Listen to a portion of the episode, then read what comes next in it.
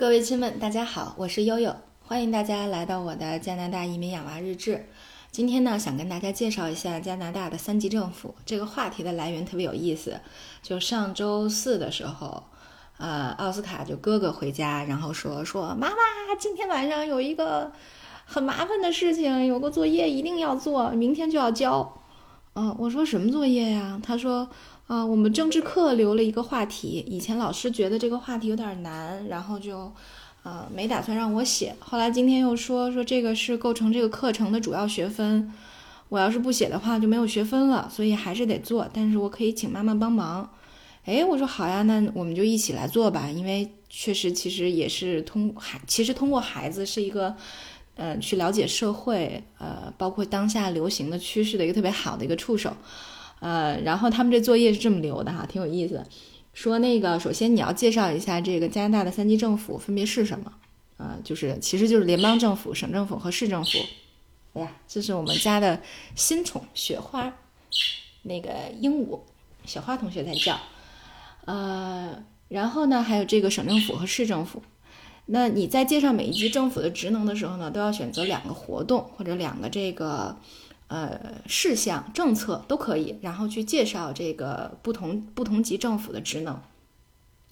OK，于是我们 Google 了一下，又看了一些这个介绍的小视频什么的，实际上是非常简单的哈。我跟大家简单介绍一下，就是呃，加拿大首先它各省组组成的是一个联邦政府，联邦政府呢负责的是全国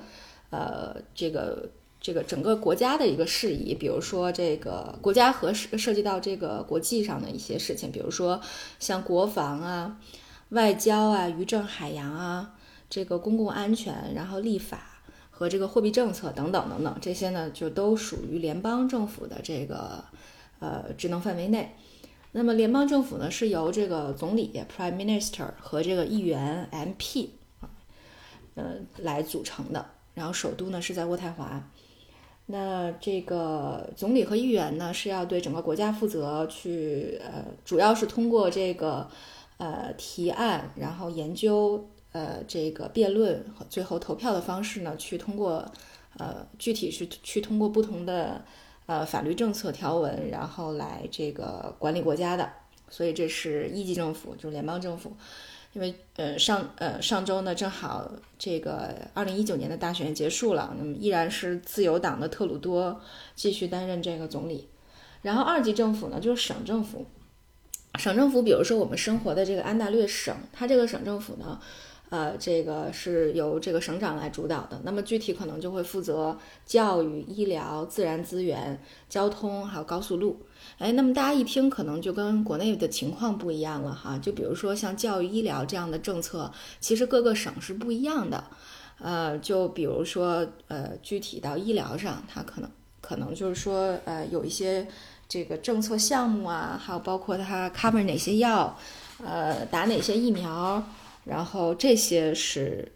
不一样的。但是呢，这个。基本的，比如说根据跟这个医疗政策相关的一些法案，肯定还都是在国家层面去推出，然后具体呢落实是落实到省政府的，以省政府为单位，那么一个省还是基本上它的政策是统一的。然后呢，再到底下的市政府，市政府呢，呃，它的主导是由市长来主导的，那么还有市里的议员。呃，市政府就涉及到一些这个当地的一些事务，比如说垃圾回收啊、图书馆啊、社区服务中心啊、室内交通啊、公园儿娱乐呀这些事情。所以呢，这个和呃加拿大生活息息相关的，呃，就是通过联邦、省和市这个三级政府来这个呃推行和贯彻的。呃，具体介绍的时候呢，奥斯卡小哥哥选的这个案例都比较有趣儿。然后呢，就是在联邦政府这一集，他选了两个内容，一个就是呃，就是正好上周正在进行的大选。大选呢，就是最后呃杀入公众视线的，主要是有六个党：自由党啊、保守党啊、绿党啊，然后什么呃魁魁省的一个党派啊等等的啊。然后他在旁边写了，他说：“Different parties, different policy, different 呃 living style。”是就是说你。选选出来不同的政党去主导这个国家，会导致它可能会有不同的政策的倾向。那么这种不同的政策就会呃影响大家的生活方式。比如说现在这个上台就是依然依然在这个这个执政的这个自由党政府，自由党政府他们有一个条款是在当地华人。就有一个，他们有一个政策导向，就是特别不被当地华人这个、这个、这个支持，就是他们推行这个大麻的这个合法化，所以这个是大家将来不愿意看到的。但是反正嗨，加拿大嘛，也毕竟只有一百五十多年的治国的历史啊，没有咱们这个沉痛的这个血泪的教训啊，知道什么样是走向灭国的道路呢？他们可能还对这个没有切切身的体会，所以哎呀，这这真是胡搞。所以呢，就是嗯，孩子们也明白，就是可能呃，但是就是就是就是他们也知道这是一个博弈，就是因为自由党虽然这个不好，呃，但是呢，另外一个比较呃席位比较多的党派就是保守党，但是保守党呢，他可能又要削减教育和医疗的这个投入，那对于这个他们在学来说呢，那直接相关的就是他们的老师和他们的一些。这个教育资源会受损，所以其实还对孩子们来说，他们也现在明白说，哦，不同的党派是有一个制衡关系。那么，呃，无论谁上台，其实都是有利有弊的啊。所以，其实有这么一个基本的概念，对于一个五年级的小学生来说，我觉得这这个政治课就已经达到目的了哈。他选的第二个这个联邦政府的这个这个政策是移民政策，然后他就回顾了一下，说我们呃移民之后发生了什么样的变化。比如说，爸爸妈妈都重新创业了，然后妹妹从幼儿园从这个呃在家堆儿家里堆儿变成了一个幼儿园的学生，然后他从这个人大附小的小学生变成了这个叫 c a s m o r e 小学的小学生，然后嗯，这个移民政策呃对国民有什么影响呢？呃，一个就是说这个是应对人口老龄化的一个叫 population aging，是一个很好的政策，尤其像加拿大只有三千万人口，然后。呃，年轻人的这个比例可能就是也要面对将来非常棘手的这个老龄化的问题，所以这是一个方案。那么另外一个就是解决就业 employment，呃，因为因为我们是技术移民，所以其实技术移民最主要的还是为了去改善加拿大的这个就业的这个呃人力资源素质，呃人力资源市场的这个素质的情况。那么还有一个就是 diversity，就是给这样的一个国家引入一些多元化的文化背景和人员素质背景。所以挺好的哈，小孩能够看到这些变化，能够知道这些目的就可以了，我觉得。然后这是一级政府，联邦政府；二级政府呢，就是省政府。省政府它选的比较有意思哈，正好省政府我们前些日子介绍了那个 Open Doors Ontario，就是安大略的开放日，啊，他就知道哦，原来安大略有这么多的城市，它可能呃会有这个教育、教育啊、企业呀、农场啊。呃，这个博物馆啊，然后还有 City Council 是有呃这个政府啊，有这个呃呃这个 Fire Station 有消防局啊什么的，就是它有各种职能，有不同的城市。那么省政府要要要去管控啊全盘，呃，所以呢，就是嗯，他在这里面写到的是，他说啊，这是 Better know about different cities。他说你通过省政府的这个活动，你可以了解。呃，不同城市他们的这个风貌，呃，另外一个呃政策和活动，他选的是叫呃叫这个呃安大略的一个呃对儿针对儿童的一个呃可以说是牙科口腔科的一个福利，叫这个 Ontario Smile Program，微笑微笑计划。这个微笑计划是什么呢？就是十七岁以下的儿童，如果你没有，就是你的父母没有。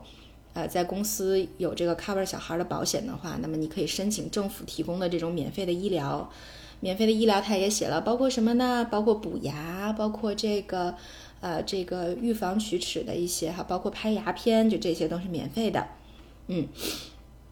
那么他在底下写了一段话，特有意思。他说：“My mom applies for me, and I will go to see a dentist in the future.” Although it's free, I still feel upset. 他说啊，我妈也申请了，虽然说是免费的，可是我还是很郁闷。所以这个小孩还挺有意思，他看这个政策呀，看这些东西的视角和大人还是完全不一样的。嗯，最后在市政府这个层面，他选了两个活动哈，一个就是说，呃，就是因为每一个市它都有，比如说我们住的万锦叫 Markham，它都有这个叫 City of Markham 的网站。那可能其他的呃，比如密西沙加市，它是 City of Mississauga，就是这它每个城市都有网站。网站登进去之后呢，你可以看到这个市政府的这个主要会议的安排的表，所以他就把这个主要会议的安排表给 download 下来了。哎，他能够看到哈，他做作业的这一周，十月二十二号有一个，比如说这个，嗯，呃，公共公共发展的一个会议，呃，还有这个综合事务的例会，呃，还有一个整个这个市政府的一个 council meeting，就市政府的一个一个会议。那每一个会议分别解决什么问题，他也都把它打出来，然后分别贴到条里了，然后还把这个市政府组成的这个这个。呃，主要官员的这个合影也都打出来了，哎，然后呢，这个他也知道说啊，这个市政府做的这件事儿是为了 better living condition for local people。那么对于当地人来说是要改善的居住环境和条件的，啊，所以就是基本上介绍了一下这个市政府的情况。然后呢，他还选了一个呃跟环保有关系的活动，Markham 每一年都有一个叫 Markham Cycling Day，啊，就是自行车日。自行车日呢，你就可以。呃，给不同年龄段的小朋友报这个自行车的呃比赛的这个呃报名，然后我们今年因为时间比较局促没有参加，那我们邻居家的小妹妹参加了，然后我们还要到了她的照片，贴在了奥斯卡的海报上，嗯，然后奥斯卡在上面写了，他说这个活动呢是为了 better awareness of protect natural environment in Markham，他说哦这个活动是为了。呃，在这个万锦市，呃，提高人们去保护自然环境的这种意识，呃，所以其实你看这个这个小作业大概是八九页的情况，然后他把当地的一些报纸、杂志，他朋友的照片，他参加过活动的那个呃海报，他都剪下来之后贴在一起了，然后做了这么一个政治作业，我觉得还挺新颖的，因为其实我们上小学的时候是没有政治作业的，没有政治课的。对，但是其实你看这个，呃，这个就是加拿大这边的政治教育还是，呃，挺低龄化的哈。然后我还问他，我说你上了这个政治课之后，如果你给学校或者给这个市政府、省政府提个建议，呃，你有什么建议吗？呃，他说，嗯，我觉得应该每周一像中国一样，应该升国旗，这样大家才有自豪感，才有凝聚力。哎，我说你看，这个小朋友就是来了以后，他思考的多了。呃，它会产生一些不同的视角，包括你看不同的国家和文化的这种呃，对于政治的呃培养，也有不同的这种呃方式。比如中国可能就倾向于呃集体化一些，那呃，那么加拿大这边可能就倾向于个体化一些，它可能倾向于个体化的认知。而不是那种集体化的那种呃爱国主义教育的形式，所以它可能不太一样，但实际上结合起来，我也觉得蛮好的。嗯，他们现在呃取代这个升国旗的，就是每天在午饭或者是在休息的这个时间会放加拿大的国歌，叫 All Canada。然后我就发现妹妹上幼儿园不到一个月就已经。开始能够在家演唱这首国歌了。他经常会站在那儿之后，大家可以想象一个四才四岁的一个小人儿，然后那么小一丢啊，然后还张开双臂那样特别那个激昂的，然后唱《Oh Canada》，还挺有意思的。所以他这个跟呃咱们的这个国情教育还不太相似，但是我觉得还蛮有意思的啊。好，今天就给大家介绍到大呃介绍到这里啊，欢迎大家持续关注，我是悠悠，拜拜。